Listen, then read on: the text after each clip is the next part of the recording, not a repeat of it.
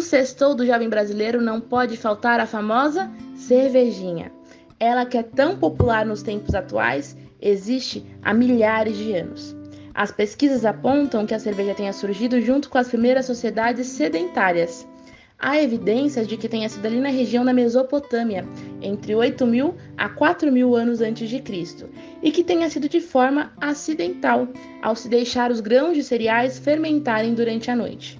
Ao contrário do que alguns pensam hoje em dia, cerveja é sim coisa de mulher. Na Suméria, eram as mulheres as responsáveis por fabricarem as cervejas. Para se ter uma ideia como a cerveja foi tão marcante na história, os egípcios pagavam os trabalhadores que construíram as famosas pirâmides com uma dose diária de cervejinha. Até no Código de Hammurabi ela apareceu e recebeu leis especiais de fabricação e comercialização. No Brasil, a cerveja chegou junto com a família real e o primeiro registro de fabricação em terras brasileiras é de 1836. Pois é, a cerveja tem uma longa história. E seja bebendo com colarinho ou sem colarinho, a gente tem que beber com moderação e consumir com responsabilidade. O Vozes Livres de hoje é para falar de cerveja artesanal. Bora lá! Boa alvorada, período vespertino, noturno ou boa insônia para você que não dorme com o desgoverno Bolsonaro. Estamos aqui subindo em mais um ônibus para outra viagem solidária do nosso podcast Vozes Livres, um videocast podcast realizado aí em cooperação entre a Fundação Lauro Campos e Marielle Franco e a Rede Livres, Rede de Agroecologia e Economia Solidária, que, portanto, criou esse podcast para discutir essas pautas tão importantes. Antes da gente chamar aqui os nossos convidados e convidada de hoje, né? Ah, já cobro você de forma solidária, claro, porque economia solidária também é reciprocidade. Você que consome o nosso podcast e não compartilha ele, você tá é, com karma pesado, então você deveria aí curtir, compartilhar com seus amigos e também com seus inimigos, porque quem sabe assim vocês reatem a relação. Então vamos lá curtindo e compartilhando. E vamos chegando aqui ao nosso tema, né? Já falamos de muita coisa por aqui, né? Falamos muito de comida, muito de agroecologia, já falamos até de vinho, mas dela, da querida histórica bebida chamada cerveja aí, presente em diversas culturas, pelo menos aí desde que se conhece o que é Estado, vamos dizer aí, pelo menos uns 5 mil anos de história essa bebida tem, talvez até mais, sabe-se lá, talvez o Rugai me corrija aqui, que eu já esteja falando besteira, mas é uma cerveja, uma bebida que atrai paixões. E por isso, por ser uma bebida apaixonante, a gente não podia falar ela sobre um aspecto político também, da economia local, de certa forma solidário também, porque hoje a gente convida os produtores e produtora né, da é, cerveja nos outros aqui da Baixada, onde a gente está sediado aqui do Livres, que fazem essa cerveja muito saborosa que pelo jeito, pelo jeito aqui no Livres, a queridinha mesmo é a Guaiaó. E, enfim, mas são vários sabores. Mas quem vai estar tá falando delas e cerveja aqui hoje vai ser os nossos amigos aí, o Ricardo Rugai e a Patrícia Camargo. E agora eu vou chamá-los, né? Então é um prazer tê-los aqui. Vamos começar pela Patrícia. Patrícia, bem-vinda. Valeu é, por estar aqui conosco aqui hoje. Fala para a galera quem você é, da onde vem, que come, se possível. Se apresenta pro pessoal. A gente que agradece, né? Boa tarde a todo mundo de poder falar sobre o, o nosso trabalho. E meu nome é Patrícia, eu sou cervejeira aí desde 2018, vamos dizer. Né, eu já conhecia o Ricardo antes da gente se tornar sócio, já tomava a cerveja nos outros, ele vai falar que faz há mais tempo que eu. E mas eu já estou aqui já há bastante tempo trabalhando com isso, gosto muito, além de cervejeira, sou produtora cultural. Muito bacana, olha aí, né? Eu acho que eu vou eu, eu quase comecei a fazer kombucha, mas aí quando aumentei a escala deu ruim, mas um dia eu vou voltar, mas eu, quando eu falo com vocês eu sempre me inspiro de novo. Rugai, bem-vindo, cara. Que legal ter você aqui. Se apresenta pro pessoal aí. Boa, sou Ricardo Rugai, sou professor de História, sou, sou formado em História, né? Mas também sou um ex-mecânico, cara. E, por incrível que pareça, é, no, no, processo de trabalho da cerveja, essa, essa coisa que tinha ficado lá no passado aparece muito, porque o que a gente tem que dar de jeito, de montagens, gambiarras, técnicas, né? Então a gente acaba pegando conhecimentos da nossa história de vida e profissional, né? Então a gente começou a fazer cerveja em 2012 no grupo de amigos. Vários saíram fora logo no começo, porque dá um trabalho da porra fazer cerveja, não é uma coisa tão simples e rápida, né? E a partir de 2015 passou, a brincadeira passou a ser um trabalho mesmo, né? E depois com a entrada da Paty em 17 para 18, as coisas foram se profissionalizando, vamos dizer assim. Que legal, que legal. É, já como você é historiador, aí me corrige, eu falei besteira. Qual que é o registro aí da cerveja aparecendo? Cara, tem registros de quase 10 mil anos de fósseis cerâmicos com, com resquícios de cerveja, de uma bebida fermentada, né? E existem até isso por si só dá margem para 200 podcasts, né? Tem estudos antropológicos, inclusive, que levantam a hipótese de que o sedentarismo e a prática da agricultura tenha começado para a cerveja e não para o pão. Oh, yeah. O que, aliás, muda muito da história econômica de que o homem passou a se sedentarizar por necessidade e troca por uma coisa de busca de satisfação e prazer e não de necessidade. Tem, tem altos debates aí. Dá um puta podcast. Então é mais velho que o Raul Seixas mesmo, a breja. Ah, nossa, é quase da idade dos 10 mil anos. legal, legal. Então, bacana, galera. Pra gente abrindo aqui esse primeiro bloco, queria fazer a pergunta básica, né? Como que vocês foram parar nisso de produzir cerveja? Como é que vocês passaram por cima assim, mas a vida é muito doida, né? Como, quando que vocês falaram, não, vamos começar? Como é que foi esse começo? Buenas, gostar de beber a gente sempre gostou, né, cara? Mas de alguma forma meio intuitiva, eu acho que a gente sacou que as cervejas estavam, sei lá, estavam cada vez mais aquém daquilo que, que a gente bebia algumas umas décadas ou anos atrás, né? Aí eu, eu me lembro de ter provado uma cerveja de trigo, de uma marca alemã, aí que eu falei, nossa, isso daí é muito diferente, né? E aí lá por volta de 2011, por aí, eu fiz um curso bem simples de produção de cerveja artesanal. Inicialmente era para produção pessoal, daí a gente juntou um grupo de amigos que foi produzindo numa escalinha pequena. E como eu sou professor, eu estava na época numa faculdade particular, na qual eu saí abruptamente aí, que é uma outra história.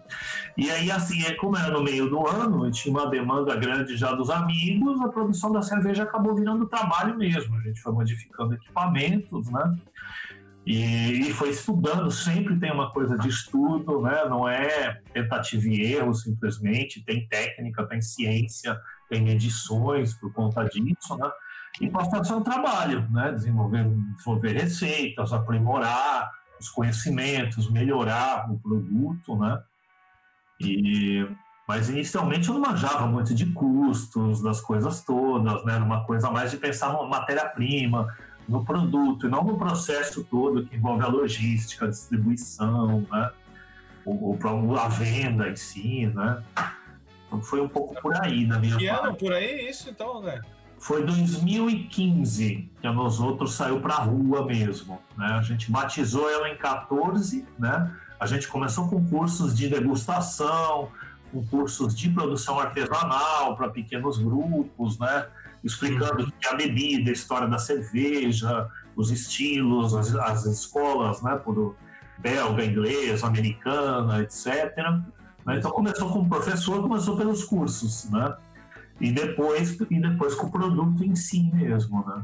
Maneiro. É, e a tua parte? Aí, é, só para você responder, já me disse se é diferente se embriagar com a própria cerveja. Mas fala aí. É, acho que é, né? Porque a gente sabe o que está tomando. Acho que essa é a regra básica, né? Poder saber o que você está ingerindo ali, né? Exatamente o que você está ingerindo. Eu ia completar, né, da, da história da nós outros, porque para mim pessoalmente, eu, eu sempre fui da área comercial. Então, sempre lidei com vendas nos muitos setores diferentes, assim. Mas aí, quando eu conheci o Ricardo, como eu disse, eu já tomava nos outros, né? Antes de fazer parte aí da, da, da cervejaria. Ter o prazer de produzir o que eu vendo é a primeira vez. Né? Então, isso para mim foi fundamental. Quando a gente começou a trabalhar junto, se eu estiver falando alguma coisa errada, ele pode me corrigir.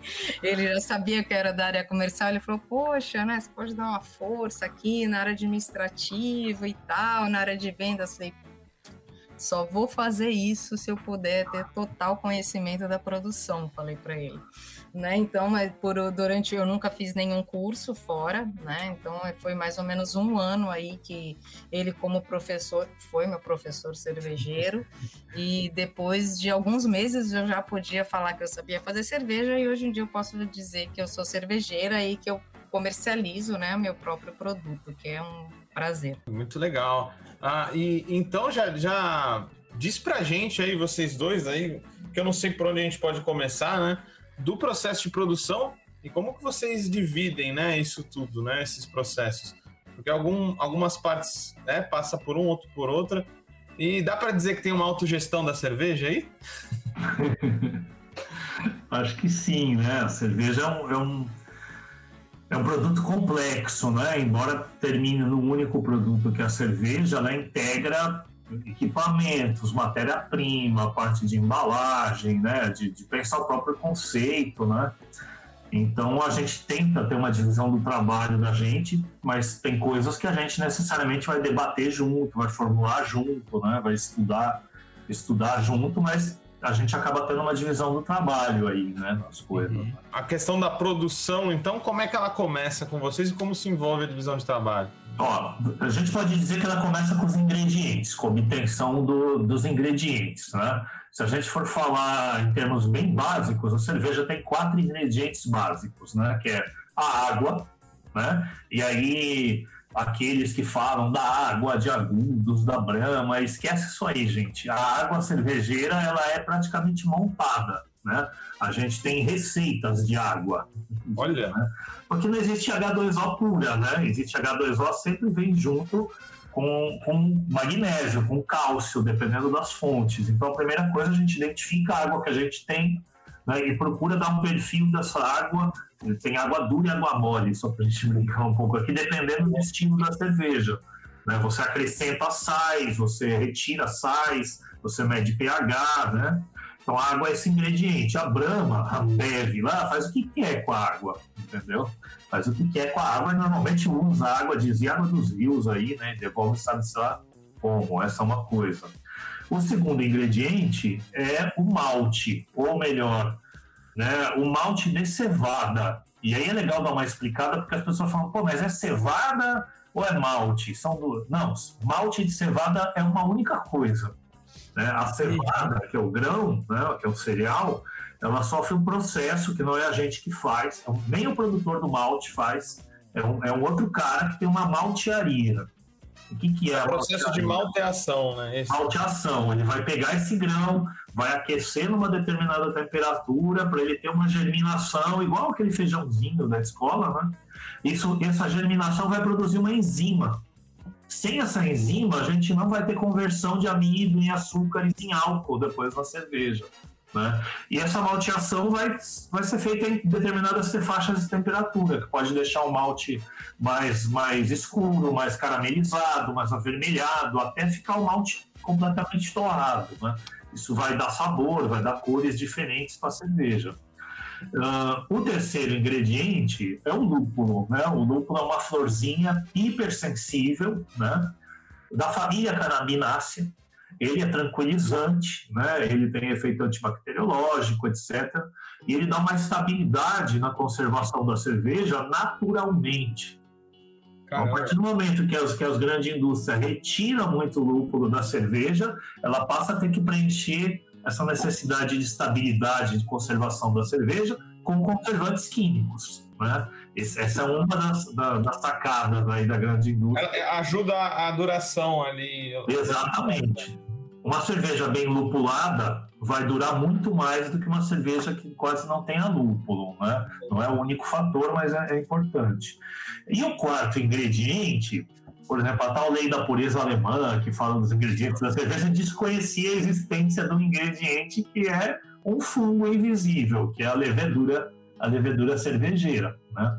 Se você deixar qualquer líquido aí na temperatura ambiente, a, a, os fungos vão fermentar né, esse, esse líquido e vão produzir, vão transformar açúcar em álcool, vão produzir uma bebida fermentada.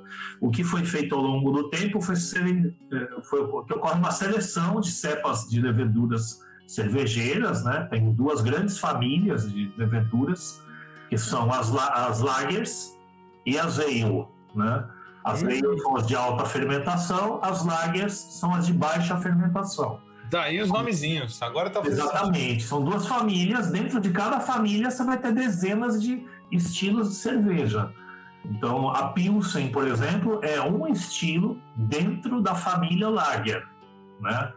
É, assim como a Pilsen está dentro da Lager. A Pilsen é um estilo dentro da família Lager. E nada do que a gente bebe no mercado é Pilsen, viu, gente? Pilsen são cervejas tchecas muito específicas. O que a gente bebe aí é American Light Lager. É um padrão imposto pela indústria americana depois do pós-guerra, que nem chega a ser Pilsen. Tá? Se você beber uma Pilsen tcheca, ver que maravilha que é e que distante que é do que o mercado oferece. Nem a Heineken é uma Pilsen. Tá? É, dá para dizer que é porque essa rende bem mais produtiva e rentável. Ela rende bem. Então são quatro ingredientes: levedura, água, malte e lúpulo. Claro que aí a gente vai ter assim adições de frutas, de condimentos, né, de ingredientes para agregar sabor. Ou então, no lado mais sacana, visando lucro, você tem a adição de ingredientes para baixar custo.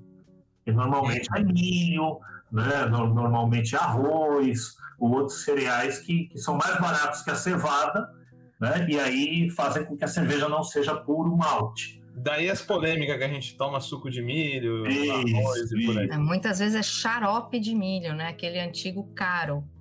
Né? Não é o milho, né? Não é o cereal, muitas vezes. O milho em si não dá gosto. Ele, ele não vai dar gosto de nada para a cerveja, mas ele vai deixar a cerveja mais leve e ele vai obter álcool. Você, você obtém álcool a partir desse milho com custo menor, né? Quando você vê lá cereais não malteados ou carboidrato nos rótulos, é um nome eufêmico que eles dão aí para esses ingredientes, né? O, o próprio açúcar, né? Também que vai na receita. Então, a obtenção do ingrediente é o primeiro passo, né? A partir daí, a gente vai trabalhar esses ingredientes, né? Muito bacana. Paty, e, e onde que você entra aí? Temos ingredientes. Isso. É, então, como o Ricardo falou, a gente não produz, né? Então a gente precisa adquirir, a gente precisa comprar os ingredientes. Então a gente faz a compra, normalmente, inclusive, a gente faz via internet, né? Então, a gente faz uma grande pesquisa até chegar aí na, na, na melhor, na melhor matéria-prima que a gente tiver acesso, né? E, então, eu, eu, a gente tendo os ingredientes aqui, a gente vai vai ter a receita pronta já. Na verdade, para a gente comprar os ingredientes, a gente já pensou na receita. No nosso caso, a gente tem algumas receitas prontas que a gente faz é, com regularidade e temos algum, a gente faz testes também, né? Ela que é o grande segredo mesmo? Tá sete chaves aí, não? É, ela é o grande segredo. ela é o grande segredo.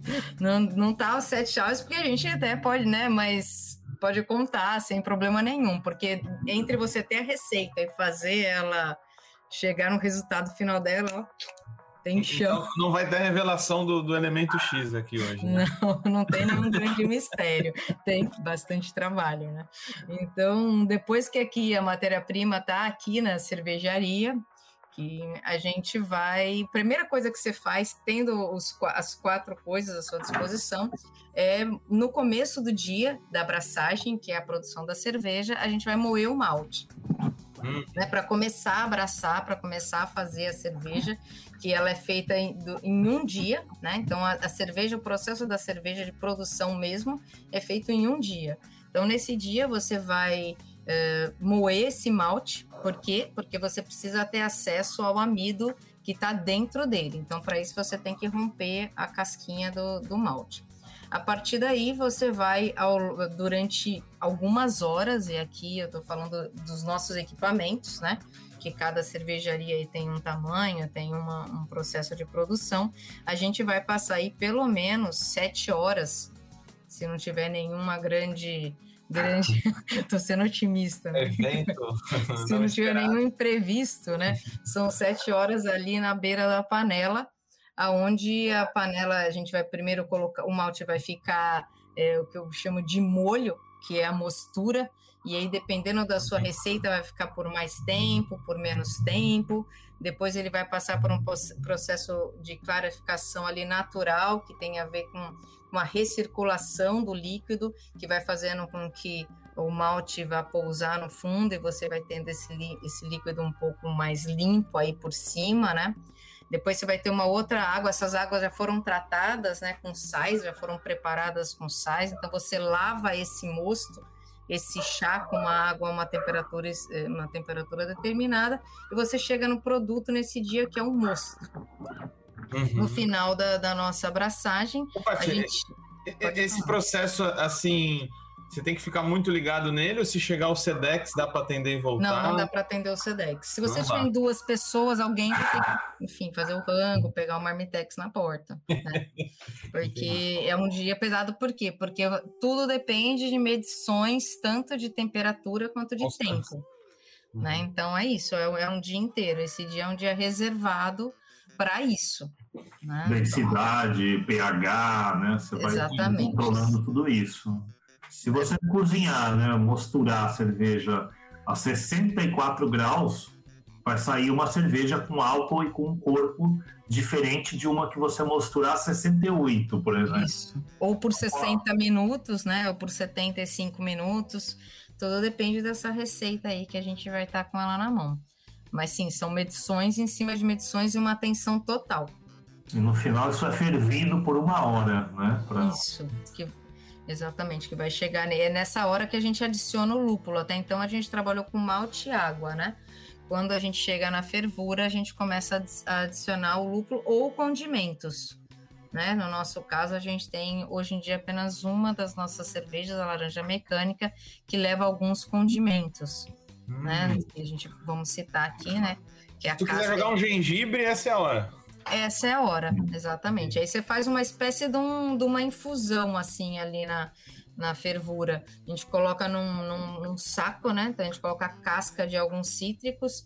Então, limão, laranja, limão siciliano, laranja, é, limão cravo. A, a, gente procura ficar por aí, né? E sementes de coentro moído, manjericão, né? Cada isso. É que os cítricos podem, podem oscilar de acordo com o que a gente encontrar. Mas quanto mais colorido, né, mais sabor vai dar. Isso é adicionado ali nos últimos 10 minutos. Mas as outras, a gente tem aí nessa hora também a adição de lúpulo que eu falei, ele também pode variar em mais no começo, mais para o final maior quantidade de lúpulo, menor quantidade de lúpulo, enfim. No final do dia, a gente pega esse mosto que ele está a 100 graus, um grande desafio para quem faz cerveja é fazer esse mosto baixar uma temperatura aí de 20 graus para poder entrar no fermentador e começar uma outra etapa que no finalzinho do, do, do, da abraçagem a gente vai adicionar as leveduras, né, que o Ricardo já já comentou, tem muitas opções, né? A gente usa a levedura é uma coisa bastante importante para o sabor da cerveja. E aí, estando no fermentador, começa o processo de fermentação que vai, vai levar de sete, sete dias, né, Ricardo? Acho que sete dias é, é uma média. a maturação já, né? E aí a maturação que pode levar, dependendo do estilo da cerveja, se for uma cerveja muito densa, né, uma cerveja bastante complexa, pode ficar semanas Caramba. maturando, né? Daí a dificuldade de escalar e tal, porque você precisa de muito espaço, então, para produzir. Precisa, precisa. Você, você poderia. Você poderia ter, pela sua cozinha, vamos dizer assim, cervejeira, você poderia produzir todo dia. Só que você vai, guardar, você vai fermentar isso onde? Isso, isso só fermenta para sair uma cerveja bacana em temperatura controlada. Então tem um termostato ali, você fermenta, sei lá, 17, depois sobe para 22, depois você baixa, é, matura 10, decanta 1 grau a 0 grau. Então é um processo de uns 21 dias, mais ou menos, média. Né, que Se você tem um open bar de nos outros, tem que, tem que planejar bem, então. Tem que planejar antes. Tem que planejar. Tem gente que faz aniversário, fala, ó, oh, vou ter aniversário dia tal, o que, que tu, tu, pode produzir tal para nós, pra gente, né? Ah, e esses 21 dias a gente fica de babada as cervejas, né? Do, do mosto. Porque é, a medição é constante, né? O controle da temperatura é constante. É, o controle da se está funcionando, se está indo tudo bem com as geladeiras, né? Que são caseiras no nosso no nosso e caso. contaminação também da BO? Tem que ficar. Não tem que ser. Olha, metade do trabalho cervejeiro, cara, é limpeza, sanitização das coisas. Então, tudo tem que estar muito limpo, né? É, você não pode dar brecha para contaminação, para oxidação também, que não, não, não, vai contaminar, estragar a cerveja, mas vai prejudicar a qualidade. Né? Então, basicamente, no, no, dia que a gente faz a cerveja, na verdade, a gente faz o que a gente chama de mosto cervejeiro, que é um caldão açucarado. Se você provar no dia, ele é doce. Vai ter um amargo junto do lúpulo, mas ele é doce. E a levedura é que vai realmente produzir a cerveja, porque ela, ela se alimenta desse, desse açúcar, né, que está na cerveja, e o subproduto da, da, da, dessa alimentação é álcool, CO2 e outros subprodutos indesejáveis. É por isso que ela fica tantos dias, porque na maturação ela vai, vai lapidando. Então tem vários odores ou sabores indesejáveis para a cerveja que a fermentação vai eliminando né, com o tempo. Uma cerveja muito apressada certamente vai ter o que a gente chama de off flavors, né, que são, são defeitos. É né, uma cerveja verde, entre aspas, né? Então ela tem que arredondar na maturação. Se a gente tiver muita pressa, a gente estraga o produto. A levedura é colocada no, fim do, no final dessa abraçagem, que é esse dia. E aí, a partir daí, começa a contar os dias, né? E o controle para ver como que vai ser aí, como essas leveduras vão se alimentar desse amido, né? E quanto de álcool elas vão produzir.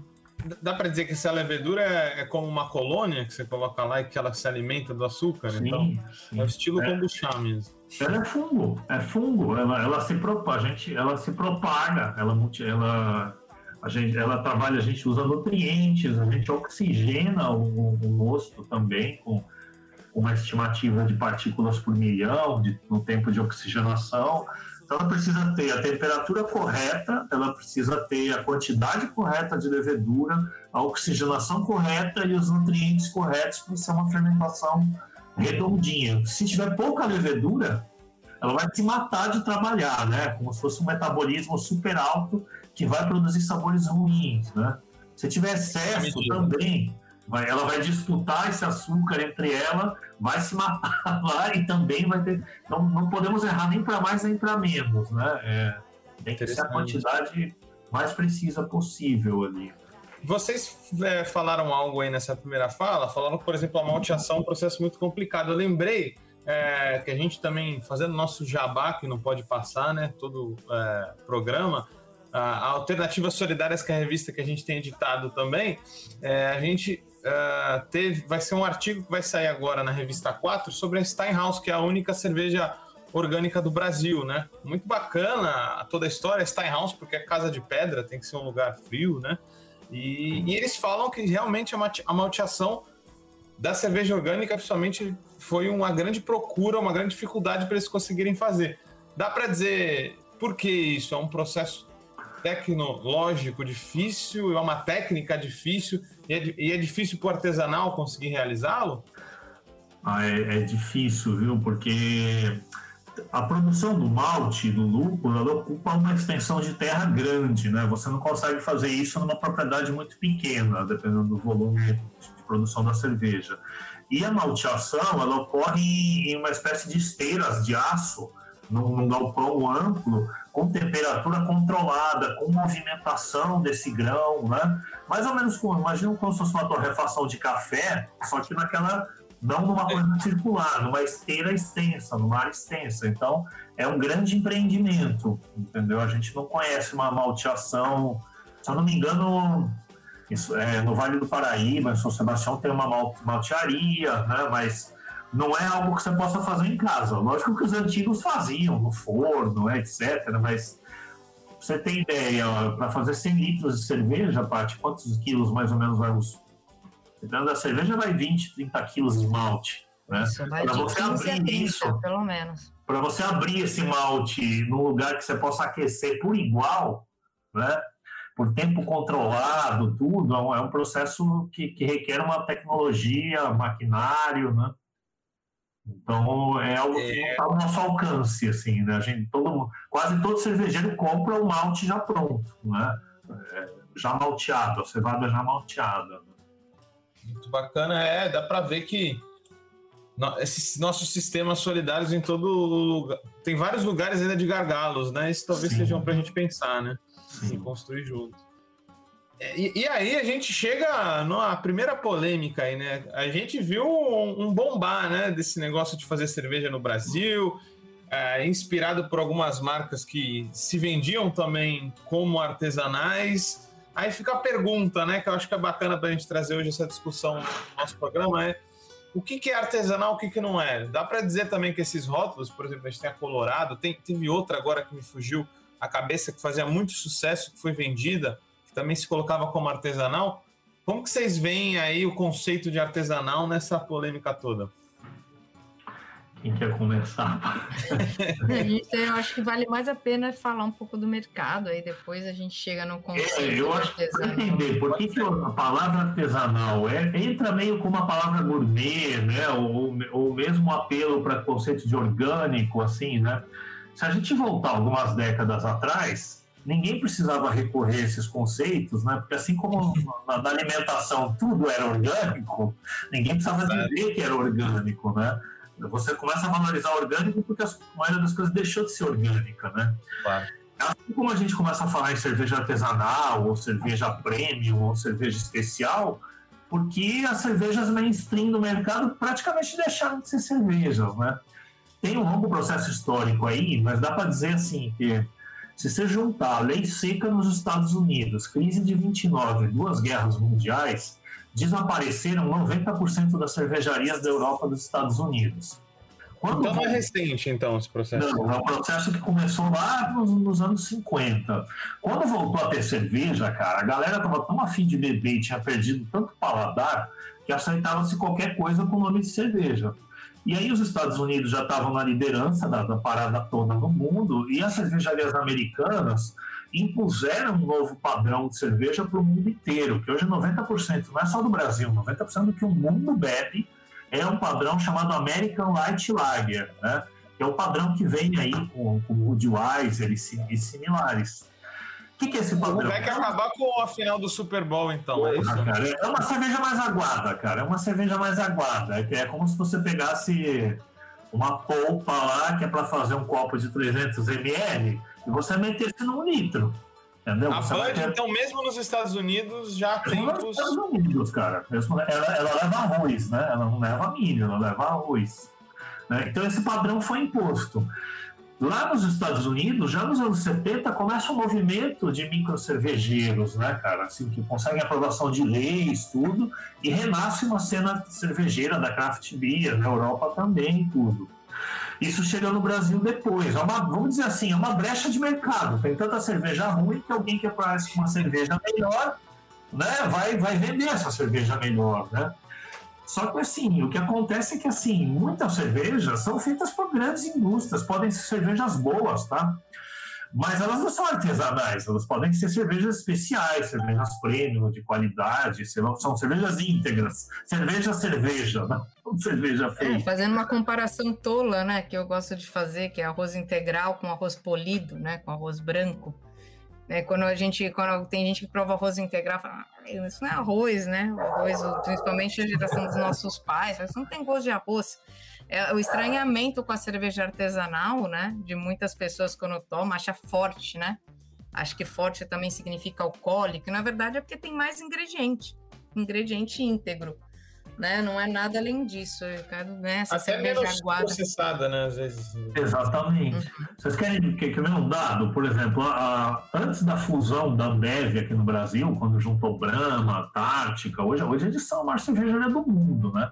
São o maior conglomerado do mundo, é a B, a Anheuser Busch Bev, eles juntaram a, a, o controle é belga, não é mais brasileiro faz tempo. E eles o Brasil é bom nisso, né? Adora montar são... conglomerado. É, mas o controle é belga, já não é brasileiro, e eles são donos da Budweiser também. A Budweiser está dentro desse pacote aí. Mas quando juntou aqui no Brasil, cara, a cerveja brasileira não tinha milho. Depois que eles se juntam, o lobby deles se torna muito forte no Congresso, eles mudam leis durante o governo Fernando Henrique, que permite a adição dos cereais não malteados numa porcentagem grande, a gente vai caminhando para isso que a gente tem hoje. Né? Mas é, é uma disputa de mercado, né? Que os caras vão, vão Apesar da JBS que mudou já a sede para fora do Brasil, né? Elas ficam tão Sim. grandes depois, né? Sim. E eu, um, quando eu falei do lúpulo, do conservante, pra vocês verem como eu tinha uma impressão, e o que eu achava que era de criança, né? Que eu falava, nossa, a cerveja não é mais amarga. Eu falava, não, acho que eu era criança, adolescente, provei cerveja, achei amarga demais. Aí num dos cursos que eu fiz, cara, um cara que era o químico falou, não, cara, não é só uma memória de, de, de antiga, não. Eu trabalhei na Ambev. E o IBU, que é um índice de, de amargor das cervejas de mercado da Antártica, era 18, 16 IBUs. Hoje é de 6 a 8. Então, o que, que rolou? Os caras tiraram o lúpulo, o lúpulo é amargo, ele afasta, às vezes, a molecada, as crianças. Então, tem um processo aí de. Vai aumentando a abrangência pelo paladar, né? Então, Vai simplificando o paladar das pessoas. Né? Barateia, você chega no paladar, no paladar mais menos resistente, que é o, que é o amargor, barateia. Só que aí você vai ter que você vai ter que tapar esse buraco com conservante, porque você tem menos lúpulo. Né? Então não tô doido quando eu vejo. Eu tomava. Antes a Itaipava era queridinha, hoje ela tá cada vez pior. Então tem a ver com isso já. Tem a ver com isso, cara. Você pega uma boêmia antiga, boêmia, uma cerveja digna, cara. Antes, né? Ela era docinha. É hoje você não diferencia de uma Brahma, né? Então elas vão ficando muito iguais, né? Muito iguais, né? Então, beleza, então é bacana até que você trouxe algumas referências de data. A gente pensa em 1929 ali na verdade, eram os Estados Unidos criando grandes monopólios nacionais, né?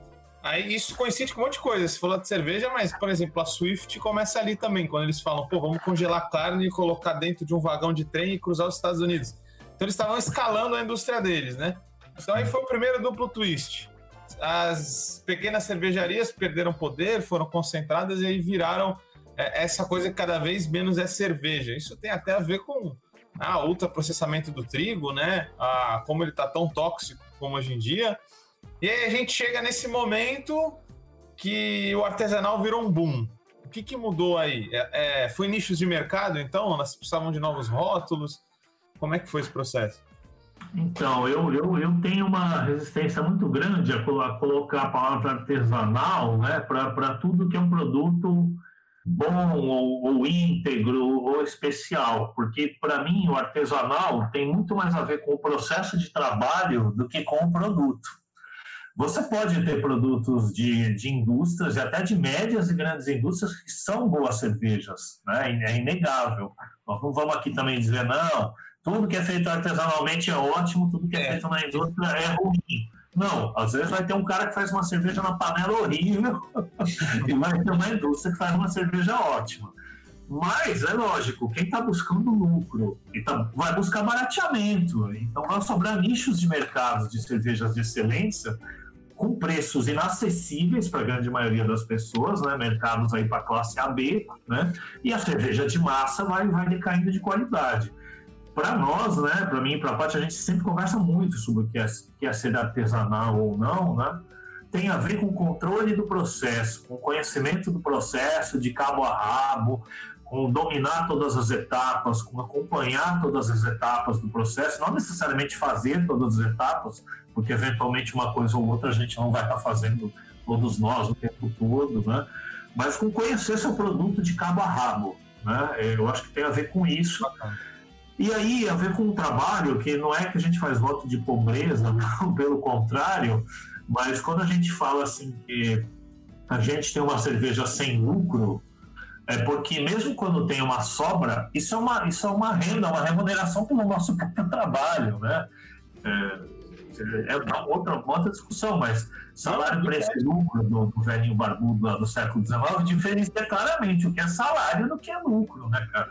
Mesmo, e e se não tem patrão, pode investir melhor nos processos de produção e nos insumos, né? Exatamente. A gente não tem um monte de gastos que uma empresa tem. A gente tem a distribuição direta e remunerar o próprio trabalho é diferente de ter lucro. Mesmo numa grande empresa, tem uma diferença entre o prolabore, de, alguém que recebe, e o lucro, né? Então, então a gente insiste muito nessa diferenciação. Para a gente conseguir remunerar o nosso próprio trabalho já é uma dureza, né? Sim, a gente tem que tomar então, decisões, né, cara? Tipo assim, coisas que vão impactar na qualidade da cerveja em qualquer aspecto, isso, tipo, não dá para mexer, né? mesmo Sim. sabendo que a gente vai, o que vai, o nosso prolabore nessa retirada vai ser menor naquele mês. Sim. Então é uma decisão que está na né? nossa mão. É, e é isso. Então, assim, a gente fica firme nisso. Se coloca em, bastante em risco o nosso ganho. Né? Então uhum. é isso. Malemar, a gente tira o nosso salário. eu falo para o Ricardo, a gente passou na pandemia, eu falei, a gente tem que se dar por satisfeito que a gente se manteve de alguma forma, né? A gente nunca chega a ter um prejuízo mesmo, porque a gente sim, é bem, bem severo no controle financeiro. É, mas bem é, severo. É, é, importante, tem que ser organizado, severo, e é o que a gente fala, né? A única exploração possível pelo menos por enquanto, é autoexploração. Quando a gente se esforça muito porque ama o que faz. Né? Exatamente. Bacana, galera. Assim a gente vai fechando aí o nosso primeiro bloco e vai entrando o nosso novo bloco especial aí, que é as notícias livres ou não tão livres assim. Já já a gente volta para o nosso bloco 2. Notícias livres ou nem tão livres assim. No último domingo do dia 26 de setembro, uma tempestade de poeira engoliu cidades do interior do estado de São Paulo.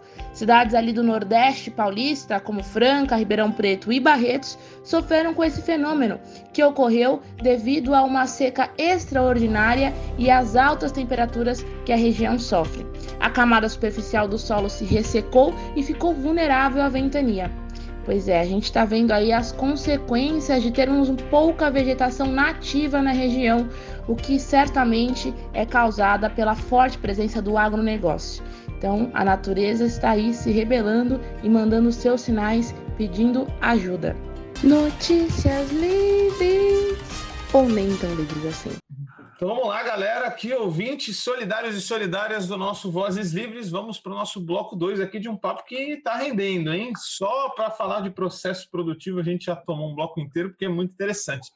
Nossa cerveja tem, de fato, ingredientes políticos como prova é nos outros. É... E aí, queria falar um pouco mais sobre essa cena artesanal aí. Como vocês veem ela é, no país, no estado e até na região? Né? Como que vocês veem? Está gourmetizando muito? Eu sei que também tem uma questão de custos, né? A gente fala isso muito claramente, a gente do Livres aqui fala, de fato é mais intensivo em trabalho orgânico, né? E que ele tem que ser agroecológico, inclusive, porque tem que pagar bem as pessoas e respeitar o meio ambiente. Mas tem uma fronteira aí, né? Para não virar uma boutique, ser popular também e preservar a qualidade. Como é que é tudo isso aí nesse cenário artesanal? É, acho que eu vou deixar o Ricardo depois quiser falar aí do cenário da região, que eu acho que ele está inserido há, há, mais tempo, inclusive. Eu vou falar que a gente tem um, um princípio estranho, que é o que nos, nos, leva, que é assim, a gente tenta chegar num preço que é o que a gente pagaria. Cada vez mais está difícil, porque a gente fala, puta, a gente já não ia conseguir pagar a nossa breja hoje em dia, porque principalmente no que no, né, nessa fase. Fazer breja com o Bolsonaro é foda, né? Exatamente. Mas a gente leva isso assim como uma coisa primordial para nós. Se a gente chegar num ponto que a gente tiver que aumentar e se distanciar muito, né, até da, pelo menos aí do, do, da nossa classe entre, entre as pessoas que a gente convive, muito provavelmente a gente desistiria do produto. Né? Então, para isso a gente é, é muita conta que se faz, né? Dos mínimos detalhes, qualquer gasto, qualquer coisa está ali inserida. Que impacta, é. né? Aumentou a gente não pode esquecer que uma parte dos ingredientes da cerveja né, é importada, né? E aí uhum. entra variações cambiais que vocês sabem como estamos, né? Não afeta só a gasolina. Uma hora bate no mercado cervejeiro também, né? Então, o, o Brasil ainda não é autossuficiente de malte, né? Nós temos produção de malte de cevada aqui? Temos. Mas às vezes a grande indústria já abarca uma parte delas, já garante, para ela mesma garantir um frete mais barato. Né? né? Então, a chegada dos ingredientes impacta muito. O lúpulo, sobretudo, né? O lúpulo tem uma limitação de zona temperada, de temperaturas. O lúpulo brasileiro só agora começa a ser desenvolvido, ele ainda não tem escala, né? E, e lúpulos tem lúpulos de amargor, tem lúpulos para sabor, para aroma, variedades, né? Então, os mais variados perfis aromáticos, né? Então você é muito restrito ainda aqui no Brasil, né? As leveduras, você já tem lugares que produzem, reproduzem as cepas de levedura, já é um pouco mais acessível. A gente mesmo propaga, questão... né? Desculpa cortar, mas a questão climática pode até virar um problema para produzir por causa dessas Brasil esquentando, né? Com certeza, com certeza. Tem gente fazendo em Campos do Jordão, tem gente fazendo em regiões serranas, mesmo no estado de São Paulo, para o sul do país, né? Mas se o, se o bicho continuar pegando do Mas jeito tem, que está. Tem muita pesquisa, e até onde a gente sabe, assim, a gente, né, é, as tem muita pesquisa, inclusive bancada pela própria Ambev que a gente ainda conversou sobre isso não faz muito tempo, né? Aqui que se ela puder conseguir um lúpulo satisfatório porque ela deseja, tirando o trajeto, né, a logística de trazer isso dos Estados Unidos, do, da Europa, ela vai conseguir vai não baratear o produto, mas vai conseguir aumentar o lucro dela, com certeza. Com certeza. Faz sentido. Ah, vai, eu vou contar até três, você precisa fazer um corte. É, continua pra gente a questão do, do artesanal aí. Ah, então, o artesanal, cara, é certamente é um nome que, que atrai as pessoas, virou um rótulo de, de marketing, né? Então, lógico, tem gente que vai definir artesanal quase que assim, a minha cerveja é feita com arte. A minha a, a arte está na própria concepção da receita. Não importa se você já Baker, uma fábrica que produz trocentos mil litros e tem 500 funcionários, que é onde é que a gente consideraria uma fábrica desse porte uma micro, uma nano cervejaria ou algo, ou algo artesanal. Né? Agora tem muita gente artesanal sim, né? que desenvolve o próprio produto, que testa na panela, que faz em casa em pequena escala, ou mesmo que já tem uma micro cervejaria legalizada, mas que domina, participa de todo o processo, né? e que aí a gente dá para dizer que a cerveja é, é sim artesanal. Né? Então eu, eu sempre insisto que tem, tem menos a ver com é, a coisa do produto e mais a ver com o processo. Lógico que o processo vai influenciar num bom produto, né? E também não tem a ver só com a tecnologia, cara, porque quando a gente fala do artesanal, o cara imagina alguém lá com uma panela de barro só. E você pode Parece que não panela... tem técnica, né? Parece que não tem técnica. E como se a panela de barro não fosse uma técnica também, é, né? Também, também. Porque até aí a roda, é tecnologia, cara, sabe? É, o, a, o moinho, o pilão é uma tecnologia, tudo é tecnologia, né? Sim. Então, como é que a gente define a partir de que momento eu, eu, deixaria de ser artesanal a partir da técnica? No, por exemplo, no começo eu moía malte, 4 quilos de malte para uma panela pequena, aquele moinho de feira, manual. Né? Depois de um tempo, a gente comprou um outro moinho de rolos que eu botava furadeira lá para moer. Né? Mais recentemente eu adaptei um motor de máquina de lavar com É a nossa vantagem de ter um mecânico, né? é. Agora, tem fábricas que o cara vai lá para apertar um botão no moedor e vai, e vai moer um malte, né? Então, tem, tem grandes, grandes assim, experiências né, de produções de pequena propriedade rural, familiar, etc., que os caras fazem uso da tecnologia e mas continuam fazendo um produto bacana, continuam conhecendo o processo, né? Então a gente só não tem mais tecnologia por falta de capacidade de investimento, né? Sim. Mas não é que para ser artesanal você precisa fazer com colher de pau, etc, né? É, você não conseguiria fazer cerveja sem termômetro hoje em dia, ah. sem, sem medição de densidade, com refratômetro, né? É, tem, tem equipamentos que são indispensáveis para fazer uma cerveja com com repetibilidade hoje em dia, né? Embora alguma coisinha possa sair diferente de lote para lote, a gente crava a cor, a gente crava o amargor, a gente crava o álcool, né, Patrícia? Ela, ela tá, é especialista é em cuidar das nossas densidades ali. Muito bacana isso. A gente sempre fala isso também do, do mercado de orgânicos, porque não basta ser orgânico, você pode comprar também o orgânico ali do Pão de Açúcar, que está numa péssima cadeia, com regime de trabalho péssimo. Então, a gente sempre enfatiza essa questão social e de regime de trabalho também, que inclui dentro desse conceito que a gente chama de agroecológico. Acho que aí são, a gente já vai conceituando o nosso artesanal do deles, né? Bacana pontuar isso. Mas ainda nesse sentido, galera, eu queria saber quais são as dificuldades de aí escoar da distribuição, né? Como que é esse mercado aqui local da cerveja em Santos e região, né? Quais são as dificuldades que vocês têm? A, a parte tem... que deve saber dessa treta. A gente enfrenta um dilema quando a gente fala sobre isso, porque se a gente pudesse escolher para quem a gente vende, bom, falei. Se a gente pudesse escolher para quem a gente vende, seria assim o, o melhor dos nossos mundos, né? Então, a gente não é uma cerveja que consegue muito penetrar aí, Ricardo, talvez fale um pouco sobre o mercado cervejeiro em Santos, não sei, porque a gente não consegue penetrar muito aí o, as cervejarias, né? Por alguns motivos.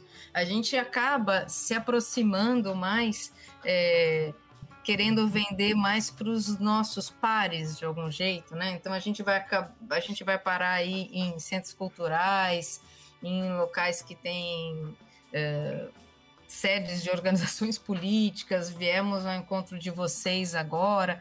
Qualquer lugar que, quando eu falei na, de que a gente não vai muito aí para cervejarias, né, para bares cervejeiros, qualquer lugar que nos aproxime o máximo possível do cliente é um lugar que a gente tem mais uh, satisfação em vender, né? E é difícil, é difícil vender assim, em qualquer situação. Então a gente uh, procura uh, está próximo do nosso cliente final, né? Então, quando o cliente vem até, até a gente, fala se gostou, se não gostou, critica, dá, dá, fala um pouco sobre a experiência dele que ele, que ele tem com cerveja. Tem gente que fala, ah, eu não tomava cerveja, mas a cerveja de vocês eu tomo, né? Tomava vinho.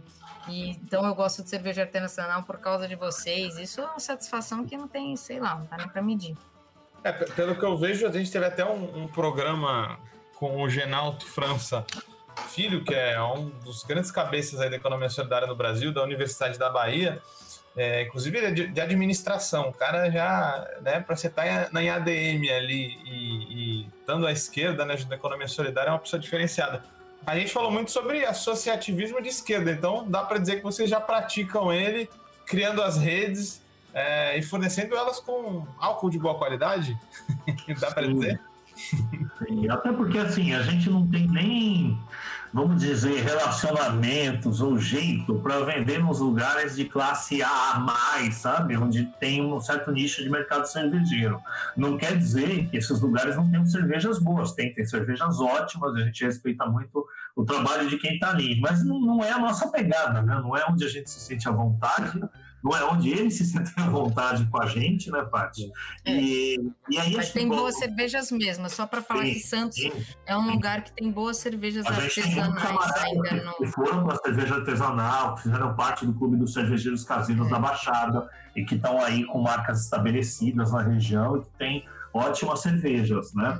Agora, o que a gente sente, né, em parte do, do, público cervejeiro, é aquela coisa de que tem gente que gosta mais de se sentir especial por beber uma cerveja artesanal especial do que do próprio produto, sabe? E que às vezes usa o produto como quase que uma forma de distinção de classe. Então isso também incomoda, sabe? Você vê uma galera playboy falando, ah, tô tomando uma cerveja artesanal fodástica e aquele trouxa ali, pé rapado, tá tomando suco de milho, sabe? É Aquilo que é uma crítica à indústria vira um, vira um avesso, vira um sinal de distinção de classe. E não é para isso, né? Então o, o, o foco para a gente tem que ser assim, a gente tem que fazer um bom produto, cara, sabe? E a, a, postura política da gente, lógico, a gente vai ter que batizar um rótulo, a gente vai colocar as referências que fazem parte da nossa vida. É, às vezes não são necessariamente políticas, às vezes é uma lembrança de Santos que era Black Town, ou uma lembrança da Guaiaó, ou a punk, que remete a um, a um som que a gente ouvia, né? No, porque a Black Town é de café. A Blacktown leva café e era o apelido de Santos no século XIX, dado pelos ingleses, né? pela lama, lama do mangue do porto, por ser cidade negra, pelas doenças da cidade. É uma Santos que não tem nada a ver com praia. Né? Meu, já então, fazendo esse jabá aqui, para mim, essa gente... rótulo é mais da hora. e assim, mas a cerveja tem que corresponder, sabe? Não adianta também a gente ter, e a gente vê em, em, alguns cervejeiros também, mesmo no campo da esquerda, né? Às vezes não adianta botar lá o Bakunin ou botar o Lenin no rótulo da cerveja, cara e a minha cerveja tem uma qualidade minha boca, uma qualidade parecida com o do grande mercado cervejeiro, entendeu? Porque aí também é aquela coisa, o cara compra a cerveja porque tem o rótulo bacana para guardar na prateleira, mas a bebida não é boa, é igual muita gente compra do Simpsons lá, e você vai guardar para estante, mas você não vai comprar de novo, porque não vira uma grande enganação, né? Para quem, quem busca uma cerveja boa, não é uma cerveja boa, é só um rótulo diferentão. Então, sabe, você expulsa o capital pela porta, ele entra pela janela, né? numa atitude marqueteira, né? Sim, sim. Então, a identidade é importante, mas eu acho que a identidade política mesmo da cerveja tem que estar fundida no trabalho, no próprio produto, né? É, eu tinha até essa pergunta na manga aqui, mas vou fazê-la novamente. Faltou algum aspecto que vocês podiam trazer. É, você, você acabou de falar agora, Rugai, e eu concordo muito, né? Até o Paul Singer falava isso: se a gente for criar outro sistema, vai ter que ser melhor que o capitalismo em algum sentido. Claro, não quantitativo. A gente não vai fazer mais carro, não vai fazer mais navio, mais avião. Mas qualitativo. E não é o qualitativo que a gente entende com qualidade hoje. É qualitativo abrangendo qualidades que a gente não liga hoje, que também é respeitar o meio ambiente, ter uma duração maior as coisas que a gente produz, ter qualidade de fato no mais amplo aspecto. Nesse sentido, vocês veem quais são os aspectos políticos mais importantes aí de estar tá bebendo uma breja local, artesanal, produzida aqui perto?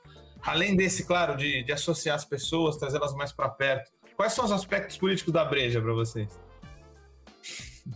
Tá, vou falar o mais importante, que é entregar o que você se propõe, que é isso.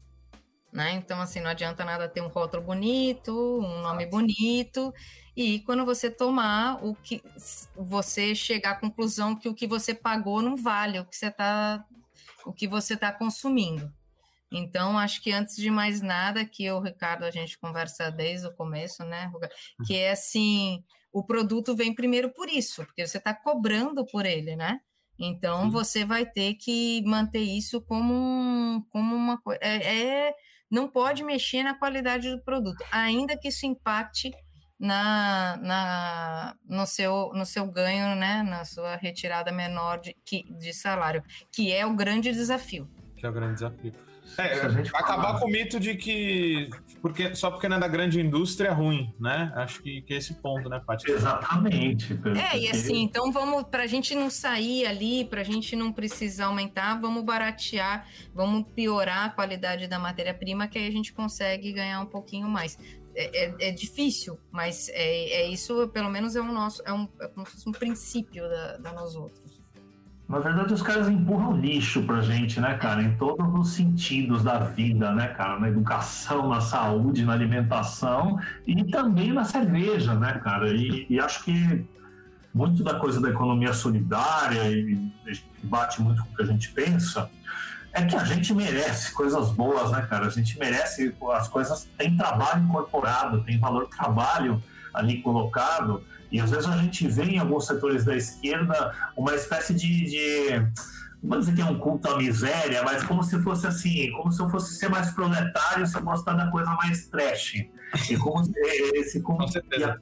E aí a pessoa que valoriza um produto bem feito, bom, como se ela Sim, fosse acontece com um litrão, Ai, né, né esse, esse pequeno burguês, né? É. Eu falo, não, cara, pelo contrário, esse lixo aí que você está achando que é proletário é o que dá dinheiro para a grande indústria, cara, né?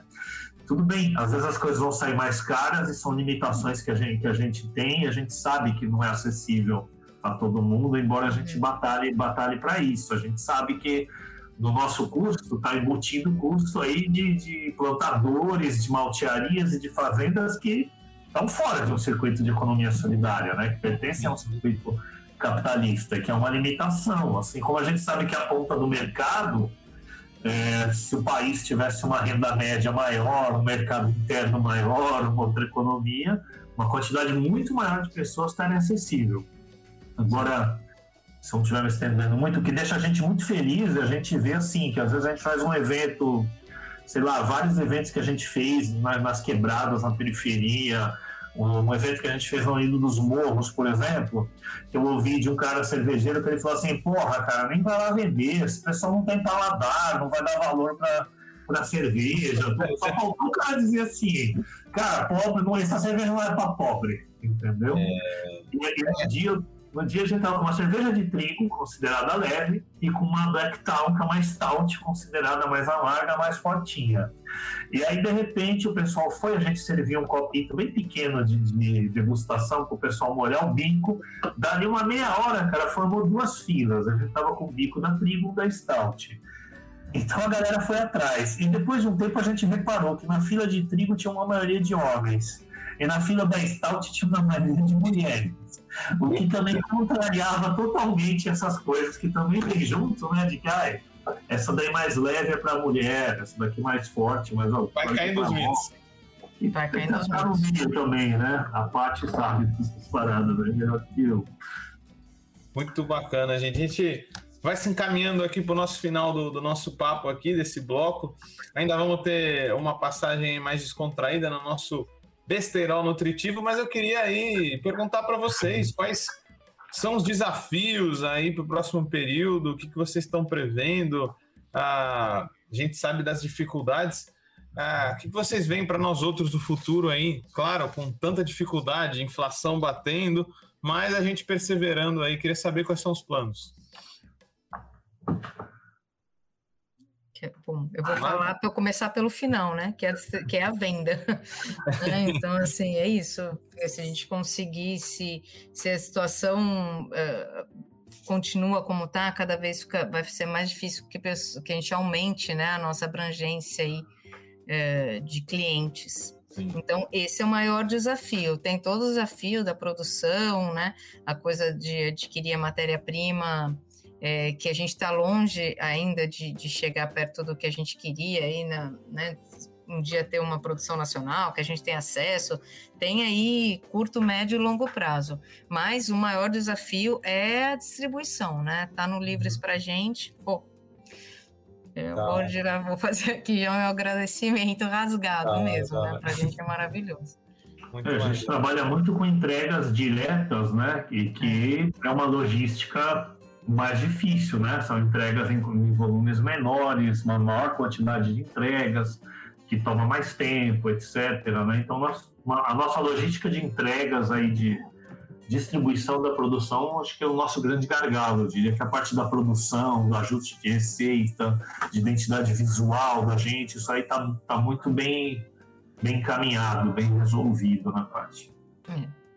Muito bacana. É, não sei, ô Gai, quer passar rapidinho antes da gente terminar, ou, ou a parte, é, os rótulos aí que vocês têm para a galera experimentar? É um resumo? Bora! Vamos, é, vamos falar das nossas. Uh, as, as de sempre. A gente fala que a gente tem as de sempre e as de de vez em quando. As de sempre é a Guaiaó, né, a nossa IPA, a Laranja Mecânica, nossa Belgian Blonde Ale, e a Black Town, que é a nossa Stout. Né? Então, a Belgian Blonde Ale, ela, a laranja mecânica, ela é menos lupulada, é a que vai condimentos, a gente falou aí, né? Quais são os condimentos que a gente usa? Ela é bem cítrica, o fermento é muito importante no sabor dessa cerveja.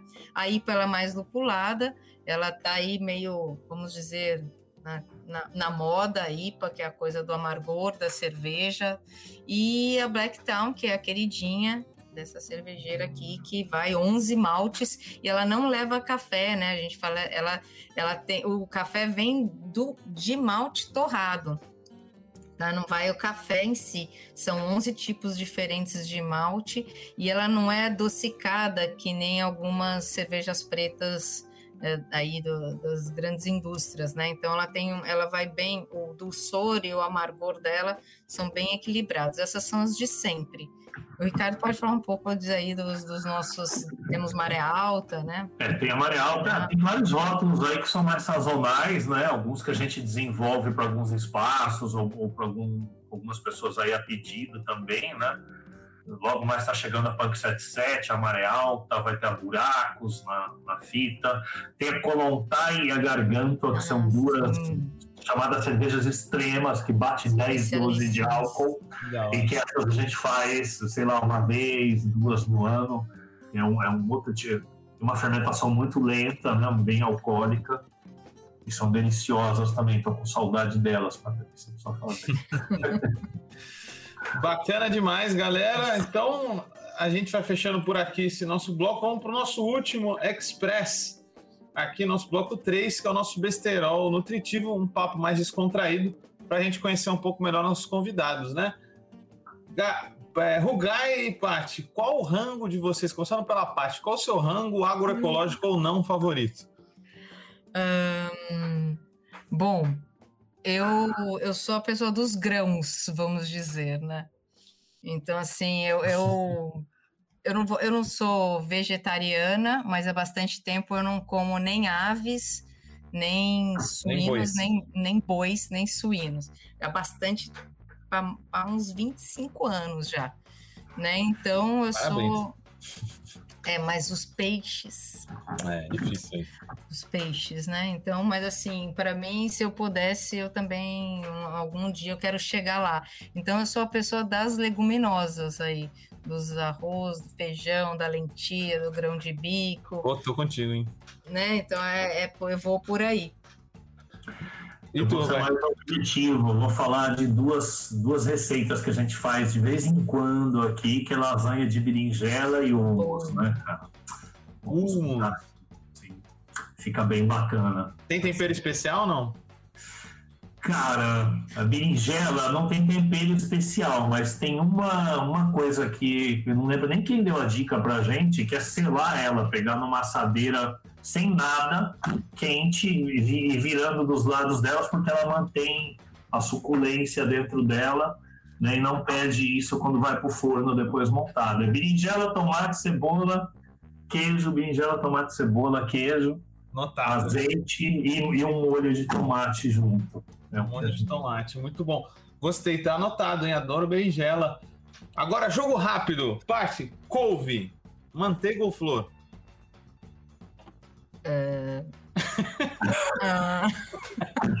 Sem dúvida? Mante... Não, manteiga. Rugai, couve, manteiga ou flor? Flor. Boa. Rugai, peixinho, punk ou do voleibol mesmo? Porra. Punk. e tu, Paty? Punk. Muito eu bom. acho que eu aprendi com vocês isso. É, é. Se eu não estou enganado. É, Paty, a selga ou verdade chinesa? A selga. a selga. Bugai, gosta de milho Santiago ou vai na selga chinesa mesmo? Eu gosto do milho Santiago. Muito bom. Para fechar, cerveja favorita, Paty, Rugai? Das nossas ou do, do mundo? Assim, do mundo. Do, do mundo. Caraca, eu... Olha, se for estilo, eu vou ter que dizer que é IPA. Agora, qual rótulo, cara? É, puta, é muito difícil. É foda, né? É foda. eu vou Não, eu vou nas nossas. É a IPA Guaiaó e a Black Town. Black minha, Town. Minha preta preferida. Boa pedida. E o melhor acompanhamento? Cara, eu não sei se é o melhor, mas o mais comum aqui em casa é amendoim. amendoim. Bom e velho, aí ficou popular. Bom e velho amendoim. Exatamente. Galera, obrigado aí. Deixem suas últimas saudações aí pra gente fechando mais um episódio. Foi muito bacana esse papo cervejeiro e político. Rugai, pode fazer as boas aí. Gente, valeu pelo convite. A gente já estava ensaiando esse papo aí faz algum tempo, né, cara? E aí estamos estreitando nossos, nossos contatos, nossas conversas aí. Prazerzão conversar com vocês e contar um pouco do nosso trabalho, que é uma coisa que a gente faz muito pouco pelas redes sociais, né? Então, é uma oportunidade bacana de explicar como é que funciona esse trampo todo. Da hora. Paty, desculpa aí dar o mindfuck, mas eu, eu também fico em dúvida entre couve manteiga e couve flor aí. Dá sua saudação aí pra galera. Fiquei em dúvida mesmo. Muito bom. Legal. É, bom, obrigada por estar aqui. A gente, é isso que o Ricardo falou, a gente raramente dá as caras. Então, foi um prazer aqui conversar com vocês, falar um pouco do nosso trabalho, né? Se vocês terem interesse e estar tá participando com vocês aí desse, desse plano, né? Que, Mirabolante. Mirabolante. E aí eu tenho, boto uma fé. Ah, Paty, fala, fala rapidinho do, do, podcast aí para dar o jabá final aí. Vocês também são podcasters. Isso, nós temos um podcast semanal, Maré Alta, né? O podcast da Baixada que faz análise crítica e debate os fatos e notícias que pegam para geral. É. Fala aí, Rugai.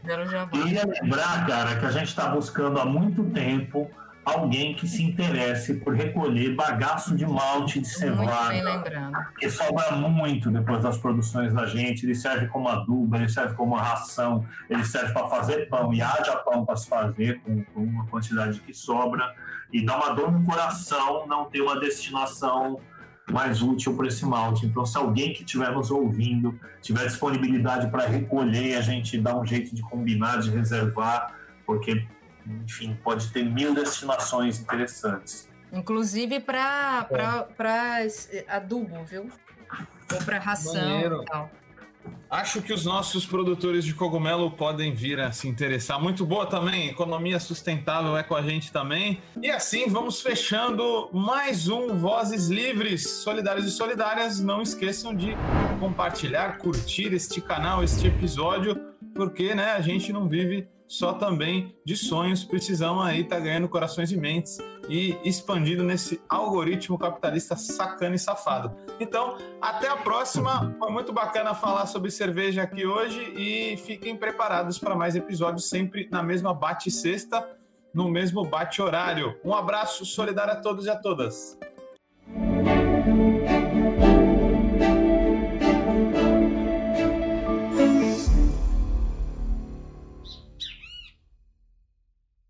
Este programa é uma realização da Rede Livres em parceria com a Fundação Lauro Campos e Marielle Franco, produzido de forma cooperativa pela equipe. Produção executiva: Arlen Medeiros. Edição: Gaspar Lourenço. Técnico de videoconferência: Guilherme Bonfim. Apresentação e pesquisa: Guilherme Prado. Produção e roteiro: Vitória Felipe. Comunicação e redes: Daniel Kepper, Juliana Bortolai e Vinícius Eckler.